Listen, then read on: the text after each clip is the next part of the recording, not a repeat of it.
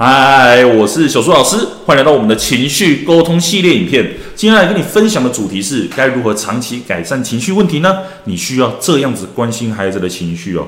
其实前面我们讲了这么多情绪的状况啊，我们在现实生活当中要去关心孩子的情绪，需要注意几件事情哦。我先举一个例子给大家听哦。你在外面有没有曾经发生过一个状况？孩子在外面不小心造成人家的麻烦？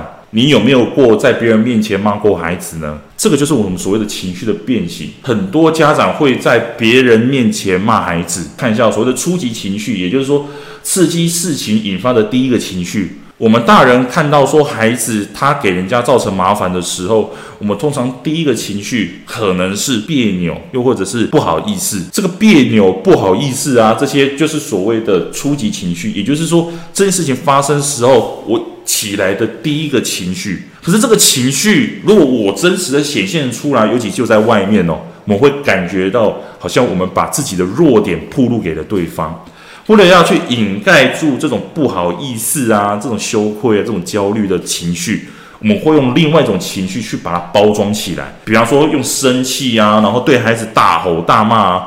好让我们的那种羞愧的情绪，把它放在我们心里的深处，而这样子就是所谓的初级情绪跟次级情绪哦。再举一个例子哦，比方说孩子他不写作业被骂，通常孩子他不写作业被骂，他第一个反应就是愤怒。为什么我今天不写作业你就要骂我呢？结果我们大人没有看见这件事情，结果越骂孩子他越愤怒。可是孩子就觉得说，我愤怒有什么用？那我就干脆怎样，我都不讲好了。因为之前讲的都没有用啊，我还是要写作业啊，还是要被你骂，那我干脆都不要讲话，我就是都不写，死都不写。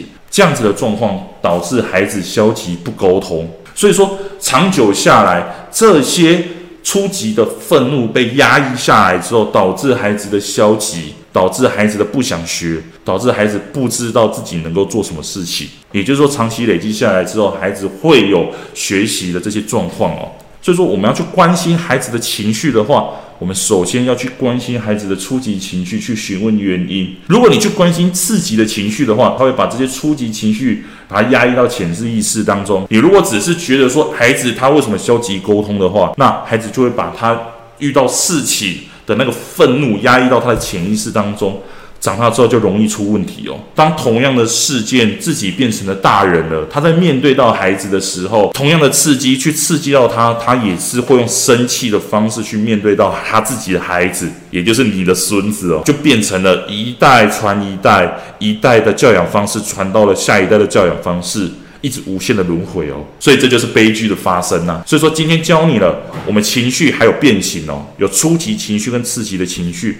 我们首先要去关心孩子的情绪，要从初级情绪开始，而不是直接从表面上看到刺激情绪哦。今天跟你分享到这里，我们下节课再见喽，拜拜。为了要解决孩子的情绪问题、学习问题、课业问题，甚至是专注力问题，你想要获得更多的免费教学影片吗？欢迎加入到我们的 LINE 大小树教育学院里面，搜寻 LINE ID 小老鼠。九七九 dxwrf，我们会给你更多详细的影片内容。加入后，点选我们的课程资讯，还会给你完整的购课链接，让你完整的解决孩子的学习状况哦。那现在购买我们的课程，我们还赠送专属小树老师的私赖群组，让你有任何的问题都可以在里面问到宝、问到爽。而且还不限时间哦，那我们就课堂上见吧。